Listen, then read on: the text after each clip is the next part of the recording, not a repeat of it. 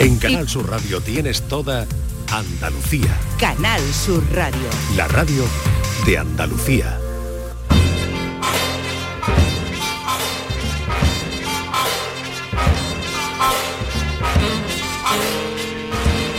Pues ya llega a esta hora Días de Andalucía, siempre puntual a su cita del domingo. Paco Reyero, ¿qué tal? ¿Qué tal, Carmen? Domingo de resurrección ya, ya hemos pasado, o estamos ya, ¿no? A punto de terminar, hoy ya se cierra todo esta Semana Santa en este domingo de resurrección que mantenemos esta cita porque ya el lunes, ¿cómo se llama el lunes después del lunes de Pascua? No, este lunes no, francamente yo es que soy soy ajeno. No no no estoy yo en el Bueno, el asunto, lunes ¿no? post Semana Santa empieza con esa cita que tienen en la madrugada con el Flexo y hoy eh, precisamente, ¿no? Sobre Semana Santa, ¿no? Hablas en tu Sí, no, programa, Paco. Sí. Había una, una reflexión cuando estuvimos hablando con Boadella, tú sabes que hacemos entrevistas eh, largas y luego editamos para que tenga bueno una cierta bodega la, la entrevista y Albert Boadella nos dejó una reflexión muy interesante sobre la Semana Santa que creo que como corolario, como final, como llegar hasta el final de una nueva edición de la Semana Santa, eh, podemos compartir con los oyentes. Cuando uno asiste a, la Semana Santa, todo, todos los ritos de la Semana Santa, se da cuenta de que es una estructura insólita, que no, existe y que configura toda una ciudad, ¿no? Es una cosa desde todos los puntos de vista, desde el punto de vista de la belleza, desde el punto de vista de la emoción, desde el punto de vista de las creencias.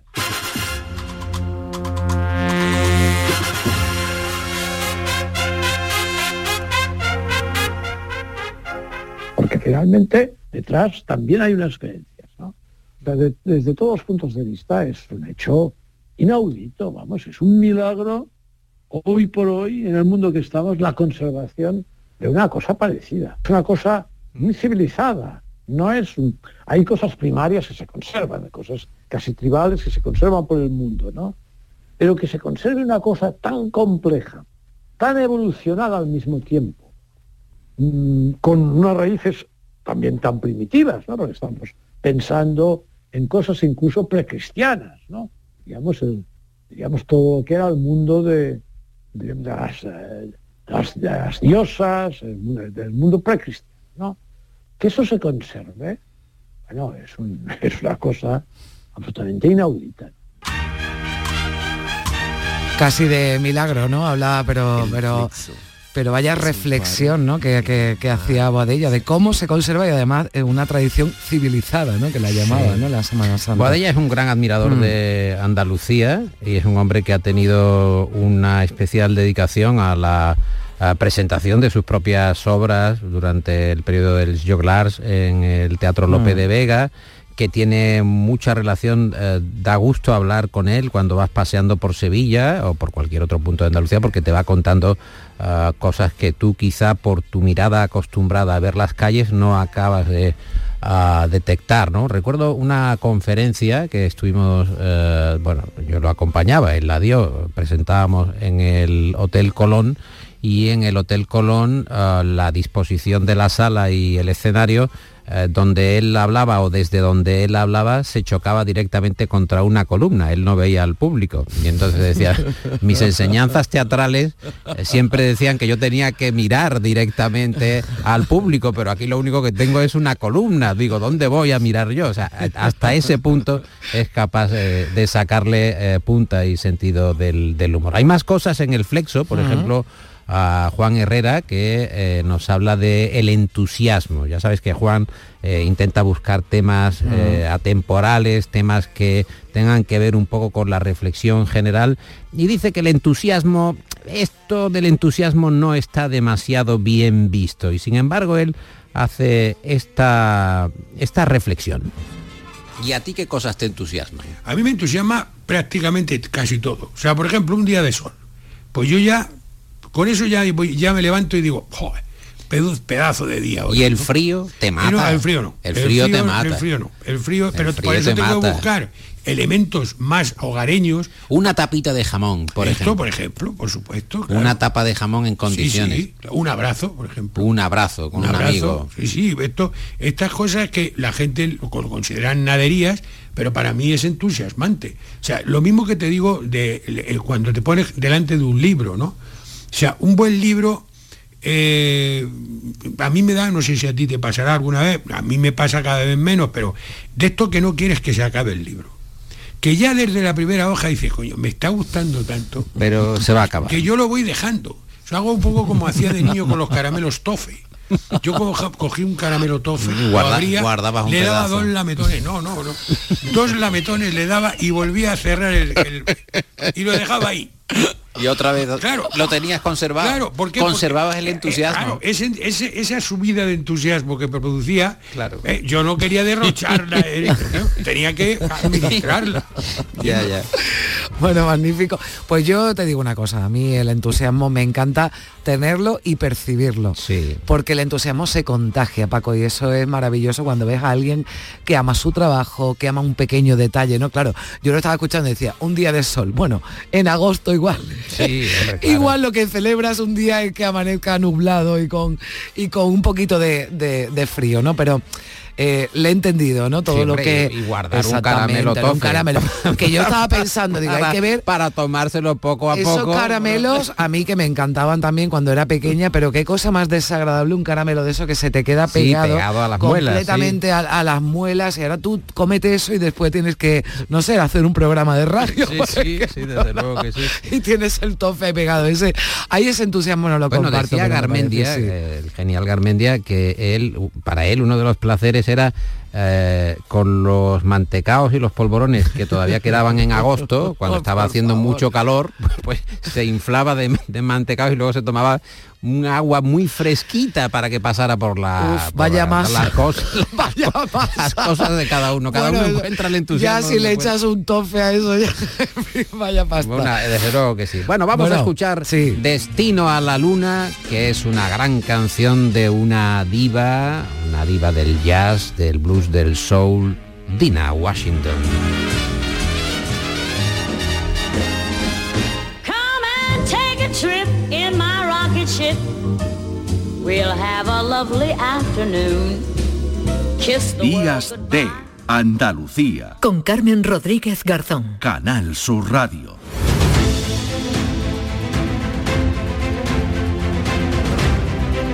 Bajo el cielo de Andalucía.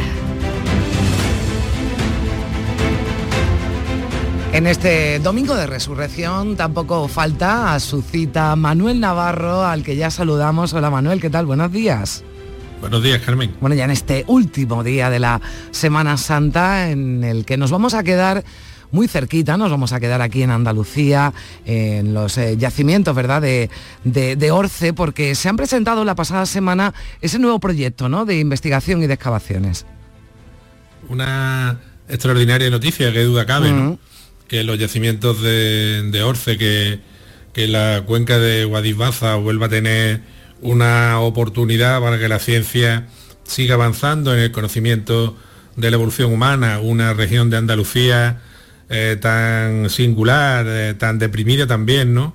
Eh, yo a veces pienso que todo lo que nos dan respecto del pasado en, esta- en estos pueblos, en estos valles, quizás deberíamos devolvérselo por un elemental sentido de la justicia, garantizándole un futuro, digamos, de supervivencia a toda la zona que, que vive situaciones tan, tan difíciles, una zona que tiene un patrimonio histórico, un potencial en el estudio de la paleontología humana, de la evolución humana a nivel mundial, ¿eh? no hablamos solamente a nivel regional o a nivel ni siquiera europeo, eh, comparable con los eh, principales yacimientos eh, del mundo, unos yacimientos con una potencia fosilífera extraordinaria, con una antigüedad que al menos nos sitúa en el millón y medio de años eh, aproximadamente, pero que quién sabe, quién sabe, pues soñar no cuesta y, Hmm. y elementos hay para, para pensarlo, eh, pudieran atrasar la presencia humana en Europa Occidental hasta, hasta cronologías propias de, de Manisi en el Cáucaso, hasta 1,8 millones de años. ¿no? Estamos ante sin duda la- una gran noticia, una de las noticias científicas del año, unas noticias culturales del año, y, y me parece que debemos estar todos eh, gozosos de que se vuelva a trabajar en los yacimientos de Orce, que se puede volver a excavar, no solo a excavar, sino a hacer un montón eh, de cosas que ahora pues si, si nuestro invitado Juan Manuel Jiménez Arenas, que es el director de toda esta gran orquesta en el momento actual, pues tiene bien contarnos. Bueno, vamos a sumarlo, ¿no? A la celebración, como va a faltar el director del proyecto. Juan Manuel, ¿qué tal? Muy buenos días.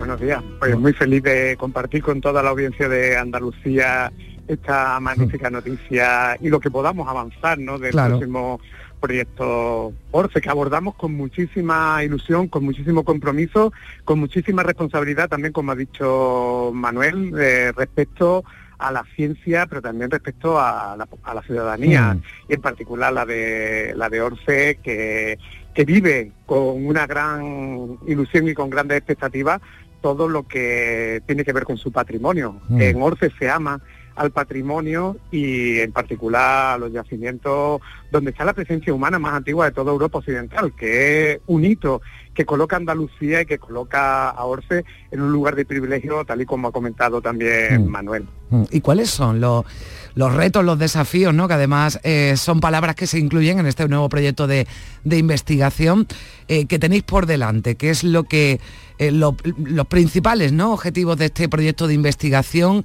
Eh, ¿Dónde os vais a centrar? ¿Qué, qué- qué pretendéis encontrar? Juan Manuel. Los principales retos y desafíos que nos planteamos con este proyecto tienen que ver con la, con la escala.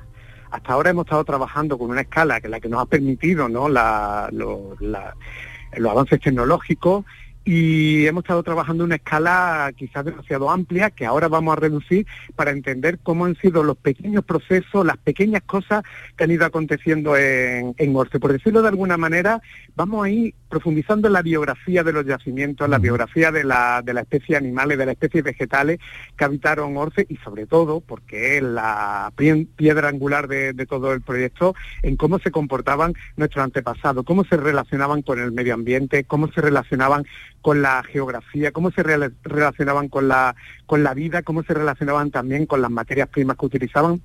Todo eso llevado a un nivel de precisión como creo que nunca se ha podido se ha podido abordar en el en Orce. Y por otro lado también, obviamente, no podemos andar ajeno a, la- a los avances tecnológicos, las nuevas tecnologías, la inteligencia artificial, también la hemos empezado a aplicar de una manera muy solvente en los yacimientos de, de Orce y seguiremos en esa línea. Yo creo que esos son los, los grandes retos, junto también a algo que sé que a Manuel le va a gustar mucho, que es el análisis de proteínas, el análisis de isótopos, o sea, toda la composición química de los, de los huesos, de los dientes que aparecen en Orce y que también nos van a dar una información relevante que nos permitirá explicar eh, cuestiones que hasta ahora estaban, estaban ocultas. Hay que ver lo que yo estoy aprendiendo, ¿verdad, Manuel? De la importancia que tiene encontrar un diente, ¿no? Un diente, todo lo que nos dice, ¿no? Un diente y esas proteínas, ¿no? Y eso. Sí, y eso sí, topo un que decía diente. Juan Manuel, ¿no? Que, que lo hace sí, mucho más diente. interesante. Sí, sí. Un diente es totalmente fundamental porque suele ser la parte de- del, del esqueleto, eh, sino que me corrija Juan Manuel, que suele conservar mejor el, el material eh, genético, ¿no? Eh, en ese sentido, eh, recuerdo una entrevista a un gran paleontólogo que nos dejó hace poco, Eiko Penx, que siempre decía que con la sola presencia de, de un hueso humano, que podía ser un diente, se testifica que la especie humana estuvo en un, en un sitio, ¿no? Es decir, un diente ya para este gran paleoantropólogo, que entre otros fue el que descubrió a Lucy, ¿no? En, en Etiopía, eh, la sola presencia de un diente ya nos podía permitir aseverar que la especie humana ha estado en un sitio, ¿no? Y como eh, hemos comentado en alguna ocasión, realmente un diente es una especie de cofre que se va abriendo y del cual se van capa a capa extrayendo distintos niveles de información eh, genética, también de epigenética, de manifestación, que hoy en día a los, a los científicos les da unas posibilidades extraordinarias. Porque claro, hay que tener en cuenta, y yo creo que nuestros oyentes no deben perder de vista que la, la paleontología humana es una ciencia que tiene relativamente pocos años. Eh, sobre evolución humana se lleva trabajando muy poco tiempo, prácticamente el siglo XX, los extractores del XIX, el siglo XX y lo llevamos del siglo XXI. Es muy poco tiempo. Aunque se hable mucho de fósiles, el registro fósil humano antiguo eh, es realmente escaso. Un, un- un resto humano es una cosa muy improbable que aparezca, ¿no? Eh, En Orce tenemos la posibilidad de que además de que ya han aparecido, eh, de que vuelvan a aparecer muchos más. Y evidentemente, como nuestro mundo es antropocéntrico, nosotros eh, pivotamos mucho alrededor de la, de la presencia humana en los yacimientos. Lo que pasa es que los yacimientos de Orce nos pueden dar además la medida exacta de cómo era el paisaje y el clima desde hace al menos dos millones de años, sino que Juan Manuel me corrija, hacia, hacia, aquí, hacia aquí, ¿no? Eh, podemos ver cómo era el funcionamiento de, los- de los ríos, de los lagos que poblaban toda aquella región, toda esta región que ahora mismo es seca, ¿no? De que tú te pasas por allí, lo que ves son barranqueras eh, secas, eh, pero claro, aquello eran lagos, eh, eran arroyos con épocas en las que tenía una pluviosidad mayor, otras que eran eh, menor, épocas más frías, épocas menos. eh, y esto, estos científicos han estudiado los pólenes para saber el tipo de especie vegetal que había eh, y la productividad incluso que podía tener el terreno de cara a que viviera una especie tan especial y tan rara en la naturaleza como es la humana, ¿no? Porque los grupos de, de homininos en esas cronologías tan antiguas no eran una- unas grandes bandas por lo que se piensa eh, en la actualidad, sino que, me corrige Juan Manuel, eh, comparable a otras especies de la fauna, ¿no? En ese sentido, ellos van a meter el, el microscopio y el microscopio electrónico y la inteligencia artificial y un montón de tecnologías eh, para dibujar ese, ese paisaje y para dibujar esos modos de vida, eh, esa manera en que nuestros lejanísimos antepasados eh, se las apañaban para vivir en un ambiente que poco tiene que ver con el de ahora, pero del que en cambio, gracias a las características del terreno y gracias a la geología, ha quedado un registro que, insisto, es impresionante y que muchos investigadores han comparado con los barrancos de, de Olduvai en Tanzania, ¿no, Juan Manuel? Sí, así es. Mm, Y al hilo de lo que comentaba sobre la, la actual fisonomía ¿no? de la de la zona de, de Orce, de, de- de- de ese maravilloso y bello territorio, me gustaría hacer una, una, una acotación.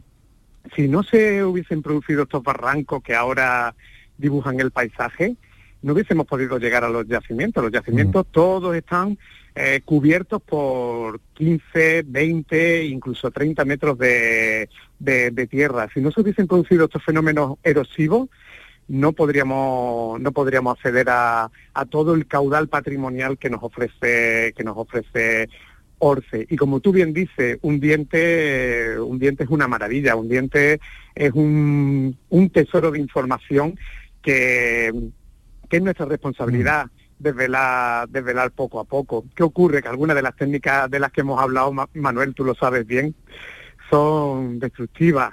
Y claro, un diente como el de Barranco León, que es a día de hoy el que se considera el fósil más, más antiguo, humano más antiguo de toda Europa occidental, pues esperemos que en el futuro las técnicas permitan que la toma de muestras sea mucho menor para que no tengamos que destruir ningún elemento patrimonial de esta envergadura. Pero sí que es cierto, sí que es cierto que las proteínas, el ADN, están eh, están protegidos en estos dientes. Y también otras otras informaciones. Hoy día también no son nuevas tecnologías, pero podemos utilizar, por ejemplo, eh, eh, eh, escáneres para hacer eh, reconstrucciones virtuales tridimensionales de una gran precisión de los, de los, de los dientes y estudiar también la parte interna de los, de los, de los mismos, con lo cual, y hacer reproducciones virtuales tridimensionales, con lo cual se nos abre un mundo también en cuanto a la, a la realidad virtual, a la realidad mixta, a la realidad aumentada, que creo que nosotros en Orce también debemos estar en esa, en esa línea de vanguardia. Bueno, puede servir, ¿no? Este nuevo proyecto de, de investigación y ojalá sea así, ¿no? Aunque no sea el, el- el objetivo principal, pero poner a, a Orce, ¿verdad, Manuel? En el mapa, en el sitio que le corresponde. Naturalmente, yo creo que ese es uno de los objetivos principales, porque además es- después de poner a Orce en el mapa es poner Andalucía y el resto de la península, que aunque ya tiene otros yacimientos, como los de como los de Atapuerca o los de Barranco de la Ujú. Boella, que son de, de épocas similares, en- están en el mapa, pero desde luego la Orce tiene que ponerse en el mapa con la importancia Claro. real que tiene y con el potencial real que tiene. Es decir, aquí, bueno, todos conocemos la historia, ha ¿verdad, sido una... ¿Perdón? Con nuestra singularidad. Claro. Que es mucha. Por supuesto, con la singularidad, naturalmente. Siempre eh, cada. Si cada persona es un mundo, pues fíjate en este un yacimiento que, que alberga tantísimo resto. Pero es muy importante, yo creo que eh, desde Andalucía nos creamos que Orce eh, tiene Eso es. ese nivel, ¿no? ese nivel de primera línea mundial, que es un yacimiento, yacimiento equiparable a de Manisi o yacimiento equiparable a los de Old Dubai o a los que hay en Ubeidilla en Israel, que son mundialmente conocidos, que todo el mundo los tiene por decir de una manera castiza en los cuernos de la luna, ¿no? Eh, y, y, Orce tiene que estar ahí también, ¿no? Mm. Y yo sé que Juan Manuel y su equipo están haciendo lo humana y lo inhumano y lo, y lo no humanamente posible para conseguirlo y están trabajando con una gran calidad científica que es muy importante, porque en este campo es mejor dar los pasos en firme que dar palos de ciego, ¿no? Mm. Que quizás a veces y pasa en algunos sitios que por la precipitación, cierta precipitación a la hora de publicar, de adelantar eh, informaciones que siempre es una tentación para para todo, pues, pues al final las cosas no van por donde tienen que ir, ¿no? Y ellos en ese sentido están haciendo muy ponderadamente, muy bien, asegurándose mucho, metiendo mucha nueva tecnología, metiendo enfoques diferentes, porque la manera de pensar de los paleoantropólogos de los años 70 o de los años 80 no es la de los de ahora, eso también tenemos que tenerlo en cuenta. Claro, y además... El mundo es- ha cambiado, la sociedad y los investigadores también, ¿no? Es importante. Se las cosas de otra manera. Eh, también que en esta en estos proyectos ¿no? de investigación que hay además muchísimos trabajadores con un papel importante, ¿verdad? Juan Manuel de la Universidad de Granada y con estudiantes, ¿no? De grado, de posgrado, que, que de distintas especializaciones que van a estar también en este proyecto, ¿no? Digo por ese nuevo enfoque, ¿no? Del que hablaba Manuel también. Claro, eh, los nuevos enfoques eh, son absolutamente necesarios, puesto que im- implican poder dar respuesta a incógnitas que antes estaban, bueno, pues veladas, por decirlo de alguna de alguna forma. Es cierto que la gente joven también está mucho más abierta a la, al estudio y a la, al desarrollo de esta, de estas nuevas tecnologías. Y ahí sí que me gustaría también romper una lanza a favor de, de estos jóvenes investigadores, investigadoras del proyecto ORCE que han liderado buena parte de la, de la investigación básica que se ha convertido y se está convirtiendo en referentes internacionales. Se han leído durante estos cuatro años tres tesis doctorales, que no es poco. Mm. Eh, tenemos previstas otras cuatro para este periodo que se inicia, bueno, que hemos iniciado apenas hace eh, tres semanas, ¿no? Mm.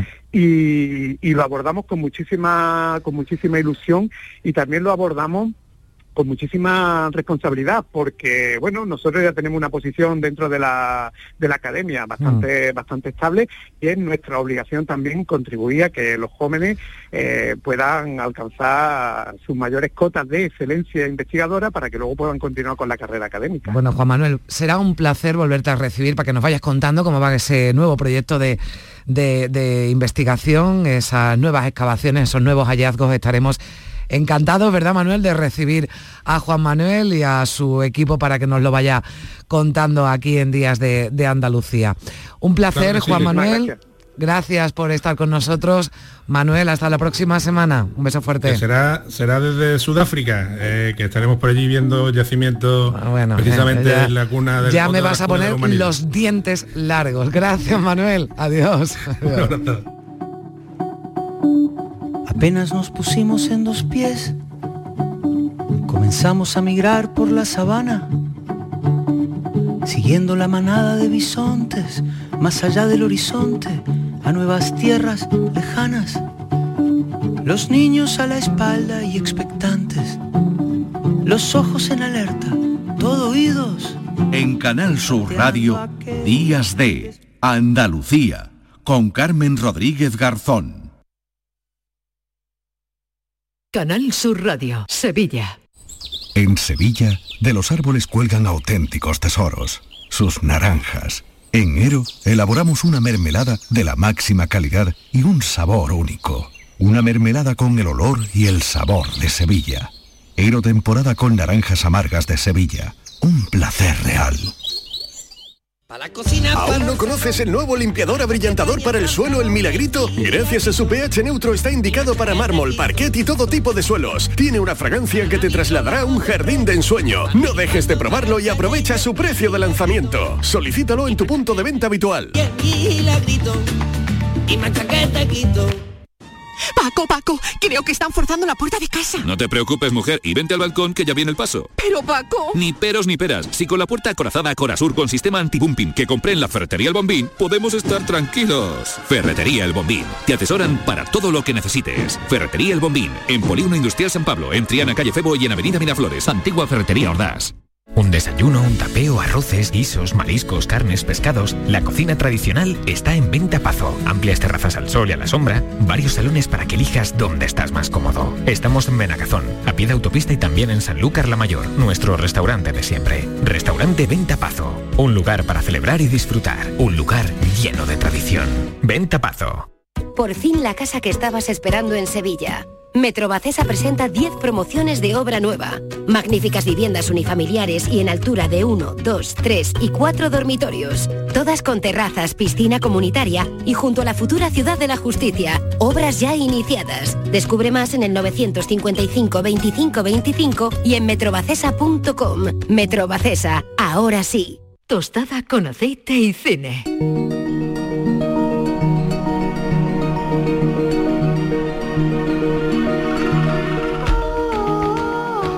Pues a esta hora llega la cita con nuestro hombre del cine, con Juan Luis Artacho. ¿Qué tal? Muy buenas.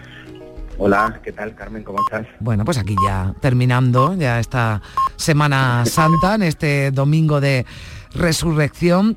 Pero vamos a recordar, no tiene nada que ver con la Semana Santa de lo que vamos a hablar hoy, ¿verdad? Porque lo que sí, se cumple... otros años de, Mm. de Semana Santa y de películas y, y bueno, pues vamos a cambiar un Bueno, cuando hagan nuevas, ¿verdad? Cuando hagan nuevas, pues ya a lo mejor se lo dedicamos, pero es que claro, al final nos repetimos un poquito con, la, con las películas y además yo ya no sé si... Antes era muy, muy normal, ¿no? Muy habitual que hubiera películas, vamos, las televisiones las Sí, siguen La programación se- se- de las televisiones se volcaba, bueno, y se vuelcan. Sí, las siguen días emitiendo, exactamente, pero... películas, Mm. pero bueno, llevamos ya tiempo hablando y hemos hecho una selección, Mm. yo creo que de lo más interesante que ha Mm. habido y, y bueno, ya estamos terminando también la Semana Santa y, y no creo que venga mal cambiar de, de tema. Este 2023, eh, sí es verdad que, bueno, lo, lo veníamos recordando cuando se cumplieron 20 años, ¿no? De la invasión, de la guerra de, de Irak, pero, pero ayer, este pasado día, día 8, se cumplían, Juanlu, 20 años de uno de los acontecimientos que más nos marcaron seguramente a los españoles y también al resto del mundo, que fue la muerte del, de- del cámara de Telecinco, de José Couso y también de un periodista ucraniano en ese ataque de Estados Unidos al Hotel Palestina, que es donde estaba la, la mayoría ¿no? de los reporteros, de los corresponsales que estaban cubriendo esta, esta, esta guerra. Y a raíz de esto, claro, hemos pensado, ¿verdad? Hablábamos tú y yo que hay muchas películas en las que, bueno, pues que giran, ¿no? En, en- en torno a ese muchas veces poco reconocido y tan peligroso, ¿no? Trabajo de, lo- de los reporteros de, de guerra y hemos hecho una, una selección en la que vamos a, a empezar, lo escuchamos ya, eh, con el año que vivimos peligrosamente, que seguramente lo habrán visto muchos oyentes. 25 de junio de 1965. Expediente H10. Hamilton, Gui. Nacido en 1936 bajo el signo de Capricornio. Profesión periodista. Trabaja para la Australian Broadcasting Service. Primer destino como corresponsal en el extranjero, Yakarta. Pues en Indonesia, ¿no? Se desarrolla esta película, está el año que vivimos peligrosamente con Mel Gibson de protagonista. Sí, el- efectivamente el cine ha tratado bastante eh, a los reporteros de guerra, esta profesión tan necesaria y a veces, eh, bueno, tan desconocida y, y- y que nos pasa muchas veces desapercibida a todo el público en general y hacen un trabajo impresionante, ¿no? Bueno, pues arrancamos con esta pequeña selección de, de títulos emblemáticos que tratan eh, sobre los reporteros de guerra, eh, con, con- con Peter Weir y, y esta peli del 82, el año que vimos peligrosamente, y, y nos viene también muy bien para reivindicar la figura de Peter Weir, que es un, para mí un auténtico genio, que tiene obras maestras como Master and Commander, el show de Truman, el Club de los Poetas Muertos o La Costa de los Mosquitos, director muy versátil, mm, em, eh, es australiano, eh, de hecho esta, es- esta película está rodada en Australia, está hecha en Australia, eh, con producción australiana y americana, y es su última película, ya después da el salto a Hollywood, a través de este título, que también tiene muchos códigos y mucha narrativa del, del Hollywood clásico, y por eso también gustó mucho en, en Estados Unidos. Eh, efectivamente está Mel Gibson de, de Prota, que es, eh, estamos en el año 65 en Indonesia, en Yakarta, y mm, él hace de un inexperto reportero australiano que se le presenta la oportunidad de su vida cuando lo mandan de enviado especial aquí a Indonesia en, en un marco eh, pues complejo, con un turbulento escenario de, de una insurrección comunista contra el presidente Sukarno y, y allí conoce a Billy Kwan, que protagoniza Linda Hunt, es eh, esta mujer bajita que hemos visto Sí. también en muchas películas, que ganó el Oscar como mejor actriz secundaria por un papel que hacía de hombre, hacía de, de fotógrafo. Y, y bueno, y también está Sigourney Weaver, que, que hace de, de, bueno la mujer que donde él, él se enamora. Y la película no- nos, nos cuenta de manera increíble, yo la recomiendo muchísimo, la- es un melodrama romántico, muy absorbente, una peli emotiva, pasional, con amores exóticos, pero a la vez también nos cuenta, mm, como buen drama bélico que es, eh, la realidad de, de lo que está ocurriendo en, en este caso en Indonesia. ¿no? Que Mm. la película, por ejemplo, estuvo prohibida allí hasta el año 99. Se rodó en el 82, fue un numerosos años ahí prohibida porque no querían que, que se supiese lo que estaba pasando o la manera de contarla de, de. ¿no? Y, se, y se- y Eh, se cuenta, ¿no? Y se refleja bien lo que allí estaba, bien, ocurriendo. De hecho, dice, se rueda en Australia, no se puede eh, rodar en, en- en Indonesia, pero bueno, es una buena forma, ¿no? Aunque en medio esté, como tú decías, ¿no? Ese melodrama también romántico, ¿no? Y de, y de amor, pero, pero son películas, ¿no? En las que, en las que, bueno, pues quizás nos fijamos en la, en la historia, ¿no? Esta de amor de los protagonistas, pero que el, el escenario, ¿no? De alrededor no, no, no se cuenta mucho, ¿no? De, de- de la historia y en este caso de quizás de un conflicto armado menos eh, conocido, ¿no? O con menos repercusión en los medios de comunicación. Sí, sí, uno de los valores de, de Wade es que esta película llega a todos los públicos, no a alguien que esté interesado en este tema, no es un tipo de documental, no intenta eh, intenta contar otras historias también, por supuesto esta, pero eh, esa historia de amor o, o esa historia de pasión también, o esa pasión dentro de ese marco donde la vida en un segundo la puedes perder, pues Wade lo, lo rueda estupendamente y se parece un poco, o tiene ecos, a mí me recuerda a David Lee en la manera de mm, meter poesía dentro del lirismo, dentro de la épica, y, y eso lo hace aquí genial él. Mm, Y, y no obstante también está Maurice Jarre, que hace la banda sonora, Mm. aunque no, no, les- no está demasiado inspirado en esta, y, le comió todo el terreno la música que hemos escuchado de Vangelis, que solo hizo un tema que se llama Ópera Savage, y un poco eclipsa toda la música de, de Yar, que ya había hecho Lorenzo Arabia, Doctor Cibago, había hecho la música de grandes películas, pero aquí lo eclipsa esta música de Vangelis que, que está en los momentos clave de la película. A ver, vamos a escucharla un poquito.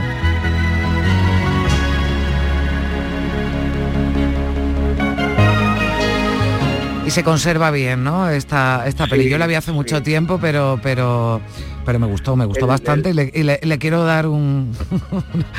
Te va, te va a encantar, yo creo que en general es una Sí, película que gusta a todo el mundo, sí, es digamos fácil y, y tiene Mm. muchísimos elementos que por un lado o por otro te, te, te engancha y, y sobre todo por, por rescatar a Peter Weir, que hace tiempo Mm. que no está haciendo cine y todo lo que ha hecho para mí son películas maravillosas. Mm, Bueno, y ver a un Mel Gibson y a una Sigourney Weaver muy, muy jovencitos también. Muy ¿no? jovencita, en un papel un poco arriesgado, la Mm. Sigourney Weaver, pues bueno, eh, estamos hablando del 82, venía de hacer Mm. Alien, justo, entonces meterle ese papel también Peter se arriesga mucho. eh. Desde luego. en el casting, Porque ya sí. es que quien vea a Sigourney Weaver es, es complicado, ¿no? Quizá, bueno, en Armas de Mujer también, ¿no? Que, o en Gorilas en la nieve, pero, pero aquí es, es verdad Pero en que... ese momento sí. era arriesgado Mm. elegirla a ella, que, que era prácticamente desconocida y que la habíamos visto metida en una nave espacial luchando contra un bicho grande que soltaba babas y, y poco más. Bueno, un día hablaremos de películas eh, así, tipo Alien, que también a mí, bueno, tienen su,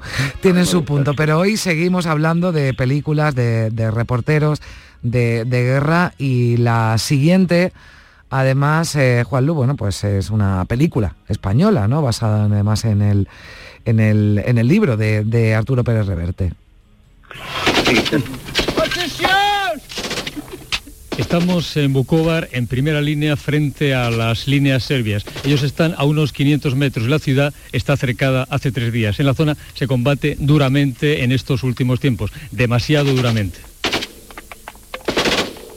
Puede que estos jóvenes guardias nacionales croatas no tengan muchas posibilidades de seguir vivos si no se llega pronto a una solución negociada. Aquí en la ciudad cercada de Vukovar, a 200 o 300 metros de sus trincheras, el ejército federal yugoslavo apoya con tanques, artillería y aviación a los chetniks, las guerrillas serbias que cercan la ciudad. Bueno, pues es el sonido, ¿no? Que, de, de la televisión, la que nos llegaba, ¿no? También y de la de la radio, de los corresponsales que cubrían, en este caso, la guerra de, de Bosnia, ¿verdad? Sí, efectivamente, es eh, un corte de Arturo Pérez Reverte, eh, cuando era corresponsal de guerra para Televisión Española, eh, en, en lo que después sería esta película de Territorio Comanche, basada en su novela de sus propias experiencias, en, en el- sobre todo en los comienzos, en los inicios de la guerra de Bosnia a principios de los 90.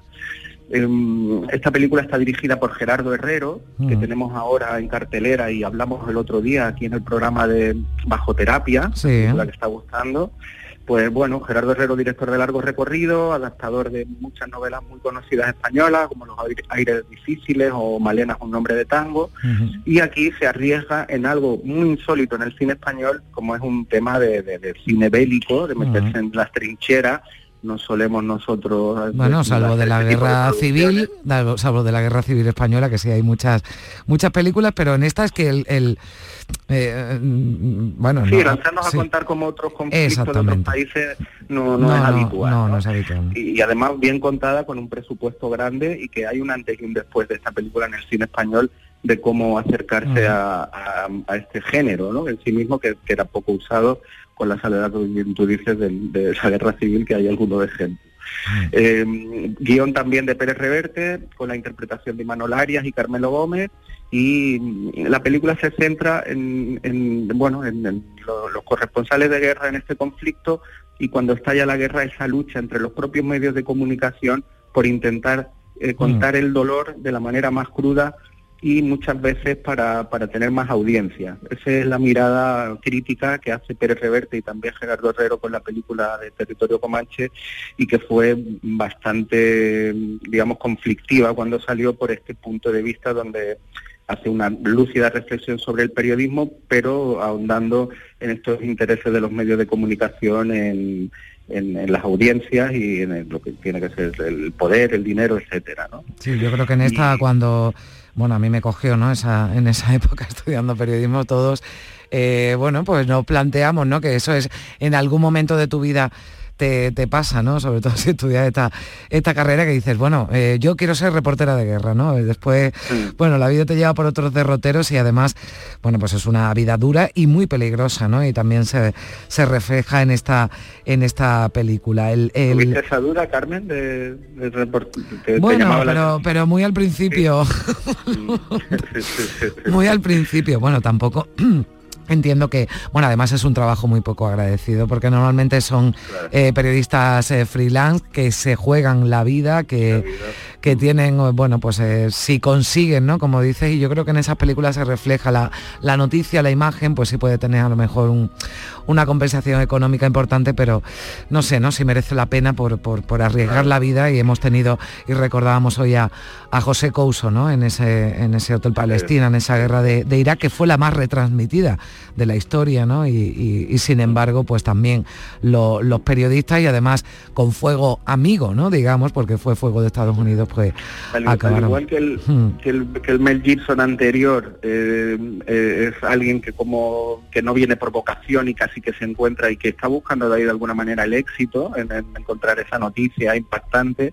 Aquí nos encontramos con una periodista ya consagrada de éxito que se acerca a este territorio justo para seguir creciendo su popularidad y, y- y lo que se encuentra allí con otro tipo de periodistas eh, que están buscando la veracidad, el, el- el interés Mm. público y, ella va cambiando, digamos, su, manera de entender eh, el periodismo que ella venía haciendo. Mm, Bueno, territorio Comanche, eh, el, bueno, eh, se habrá contado algunas veces, pero bueno, si los oyentes no saben, el título de territorio Comanche es el, término ¿no? que utilizan los reporteros de guerra de ese lugar, dice, donde el instinto, ¿no? y así lo cuenta Pérez Reverte, dice que pares el coche y que des media vuelta, donde siempre parece a punto de anochecer y caminas pegado a las paredes hacia los tiros que suenan a lo lejos mientras escuchas el ruido de tus pasos sobre los cristales rotos. ¿no? Ese es el territorio Comanche y de ahí ese, ese título ¿no? de, la, de la película. Nos queda una, hemos estado en Indonesia, en Asia, hemos estado también en Europa, en esa guerra de los Balcanes, y nos vamos ahora a eh, Sudamérica o a Centroamérica, mejor dicho.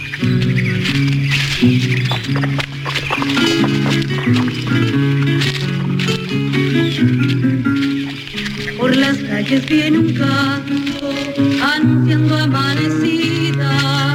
Al asalto compañeros, Vamos muchachos, vamos para arriba. al asalto compañeros, Vamos muchachos, vamos para arriba. fortalecer la unidad, garantiza la victoria de un pueblo que se levanta. Bueno, nos situamos, Juanlu, en El Salvador, y así se llama esta película, Salvador. La ¿no? película Salvador. Sí, Hmm. efectivamente, año 1986, producción de Oliver Stone, personaje muy incómodo políticamente en Estados Unidos, pero con un sitio eh, también de prestigio por, por todo lo que ha hecho, ha hecho desde Alejandro Magno, pasando por comandante, ya sabemos su cercanía con algunos eh, regímenes comunistas eh, centro y sudamericanos, eh, Nixon, JFK, seguramente una de sus Mm. películas más importantes, eh, nacido el 4 de junio, Platoon, bueno, eh, Oliver Stone, un grande del cine, que se acerca a, a- a esta película, Salvador, con James Boots como Mm. protagonista y James Belushi también por ahí, Mm. eh, y nos acerca a las tragedias de, de, lo- de las guerras civiles de Centroamérica de los años 80 a través de la mirada, que también es co-guionista, que ganaron el Oscar por esta peli, de Richard Boyle, que era un Mm. reportero norteamericano que trabajó en ese periodo en El, en el Salvador. Y era la conmoción que experimentó al descubrir la realidad que, que le obligó de alguna manera a tomar partido eh, por lo que allí descubrió, ¿no? Mm. que tampoco le cuesta a Oliver Stone tomar partido y, y- y mojarse como siempre ha hecho. Son películas eh, difíciles porque no, no, no van guiando al espectador, sino que el espectador tiene que intervenir en la película y Sí. Eh, también fluyendo con todo lo que te cuentan porque es difícil diferenciar los buenos Mm. de los malos y, y bueno. Bueno, tiene esa peculiar... Es verdad que, bueno, a mí hay películas, ¿no? De, de Stone que me gustan más que otras, pero yo creo que está, está, está bastante bien. Está, además, sobre todo, y pasaba igual que con el año que vivimos peligrosamente, son conflictos a los que el mundo, ¿no? No, no les echa demasiada cuenta con lo que, eh, a través de la mirada, ¿no? De, de- de ese reportero, también hay por ahí alguna historia de amor. Bueno, pues yo creo que, que se refleja bastante bien y nos hace una idea, creo que los tres ejemplos lo han hecho, Juan Luz, de, de cuál es el trabajo ¿no? de, de- de- de un reportero eh, y de los periodistas que trabajan en las zonas de conflicto. Sí, película está totalmente diferente. Aquí casi camino entre el documental y el biopic, Mm. con el cine enérgico, vigoroso, de escenas de acción eh, muy bien realizadas y, y con, con ese brío que Mm. tiene Oliver Stone al rodar todo, que no tiene nada que ver con las otras dos. Digamos que, Mm. que la primera de Peter Weir mucho más clásica, la española por supuesto con, con otra mirada y, y esto es una película na- que nace desde las entrañas, le pasa un poco como a Scorsese, que ve su cine y, y es de una pulsión impresionante y, y que también sienta cátedra en una manera de hacer eh, cine, ficción, pero Mm. muy cercano al documental. Bueno, pues nos quedamos ya sin tiempo, un placer como siempre, ya tendremos una nueva cita con el cine, será el próximo domingo. Juan Luz, gracias, adiós. Igualmente, un besito. Adiós.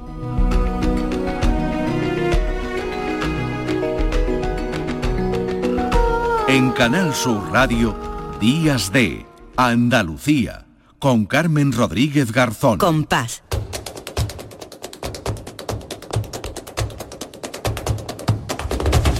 Compás. Y después, Gloria.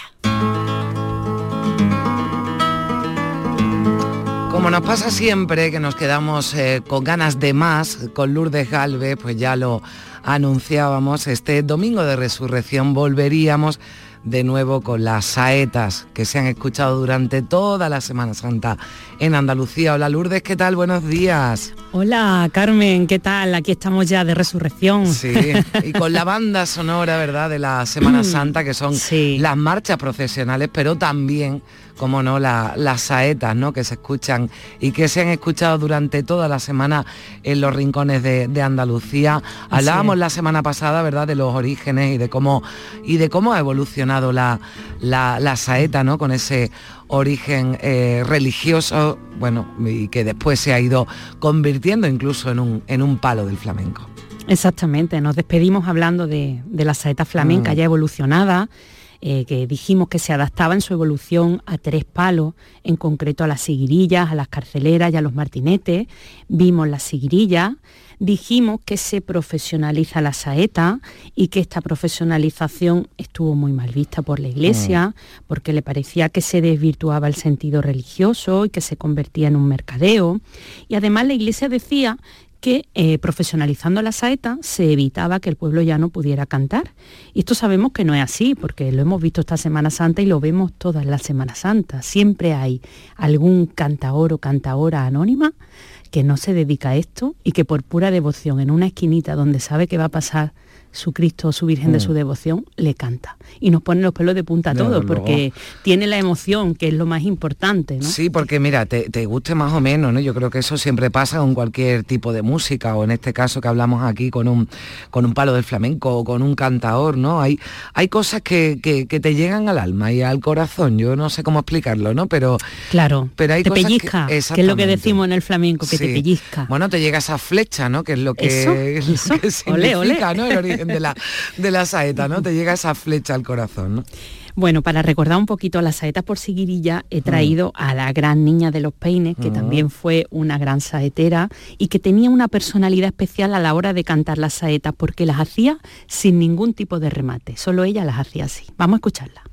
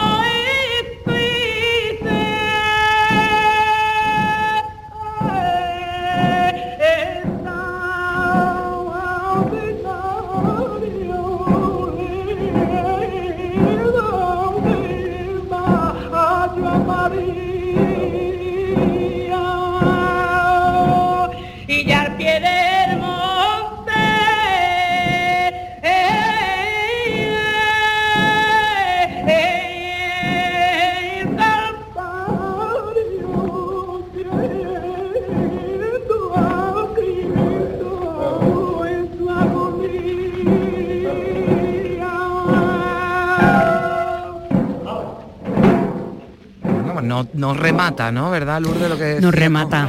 Que me hubiera gustado a mí escuchar a la niña de los peines, de verdad, de cantar una saeta ¿eh? en directo. Oh, ¡Qué maravilla, Carmen! que hubiera podido. Esas son las cositas, ¿no? Que una apunta es. Si yo pudiera viajar en el tiempo, ¿no? ¿A dónde? ¿Es verdad? Bueno, pues, sí, sí. Aunque pues, solo fuera pues una espectadora allí. Exactamente, ¿no? Desde, bueno, donde fuera, ¿no? En ese punto, pero qué emocionante, ¿no? Tuvo que ser para los que lo vivieron, ¿no? Escuchar a la niña de los peines cantando, además de esa forma tan particular, ¿no? La, la saeta. Y esa voz tan bonita que tenía. Mm. Bueno, pues vamos a hablar ahora un poco de las saetas por carcelera. Y es que las carceleras son un tipo de cante sin guitarra que la tradición ha conservado como el cante que cantaban los presos, los que estaban en la cárcel, de ahí el nombre.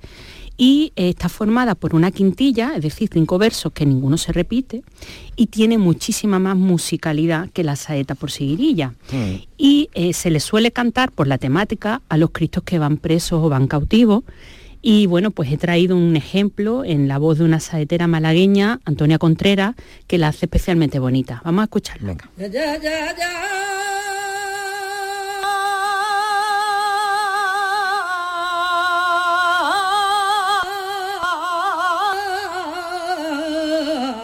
Ya, ya, ya, ya, ya.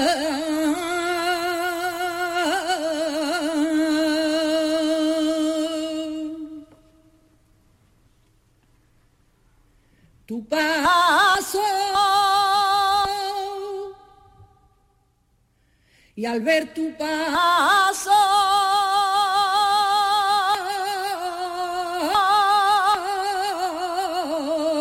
oh, oh que avanzar.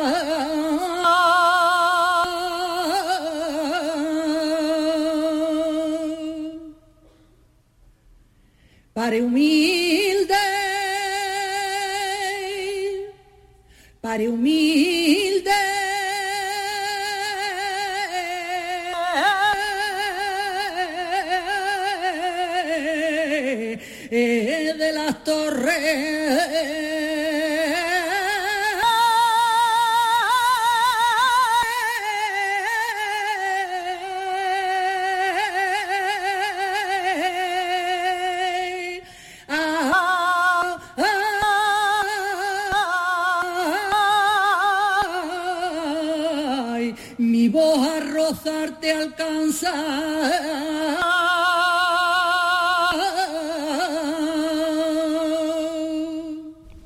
Bueno, aquí me tienes con la piel de gallina. Sí, además es que son... Qué bonito suena, qué limpio, qué, qué, qué- Sí. qué potente, qué, qué bien.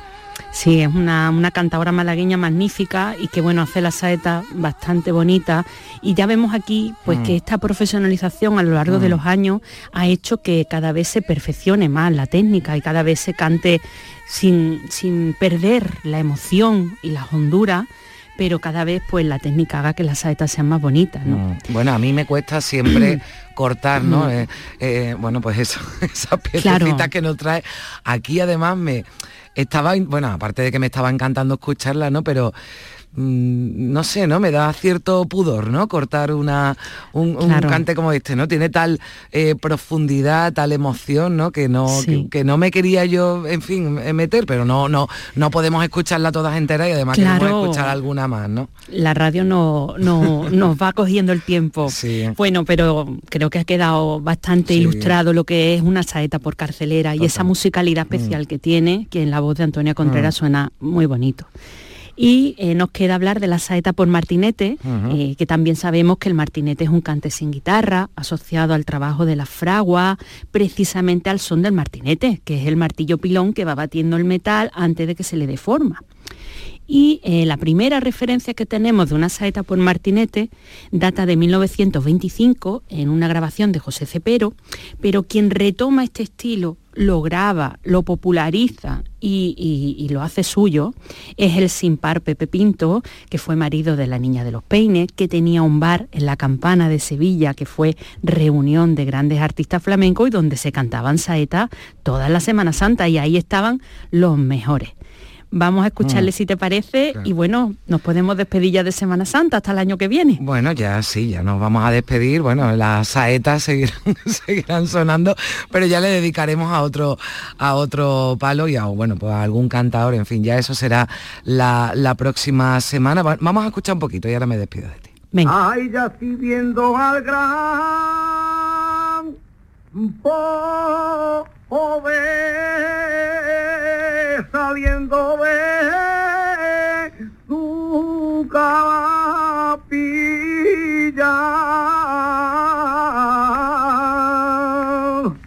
Ay, de silencio profundo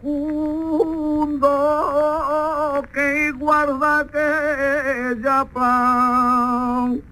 Así que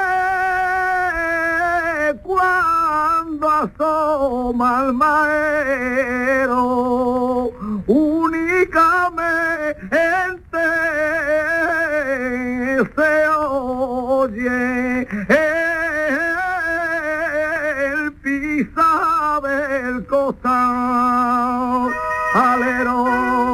Pues con esa saeta por Martinete nos despedimos. Lourdes, un abrazo hasta la próxima semana. Y también muchas gracias y un abrazo a todos los que nos están escuchando en este domingo de resurrección. Disfruten del día y si están volviendo en coche por carretera, mucha, muchísima precaución. Hasta la próxima semana. Un beso, hasta la próxima semana.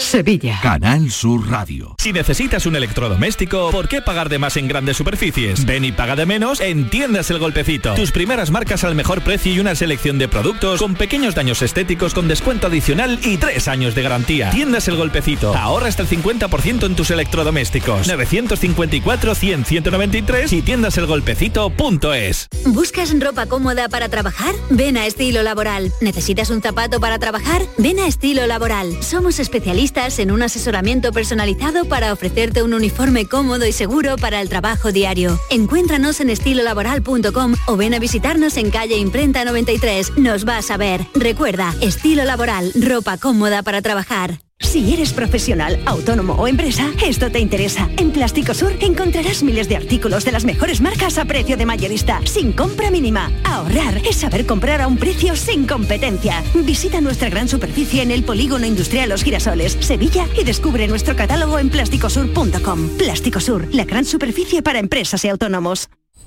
En Sevilla, de los árboles cuelgan auténticos tesoros. Sus naranjas. En Ero, elaboramos una mermelada de la máxima calidad y un sabor único. Una mermelada con el olor y el sabor de Sevilla. Ero temporada con naranjas amargas de Sevilla. Un placer real.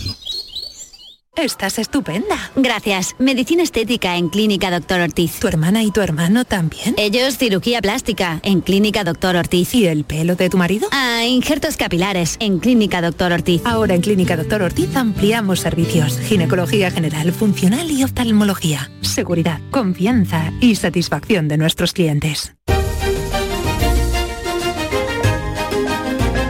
En Canal Sur Radio, Días de Andalucía, con Carmen Rodríguez Garzón.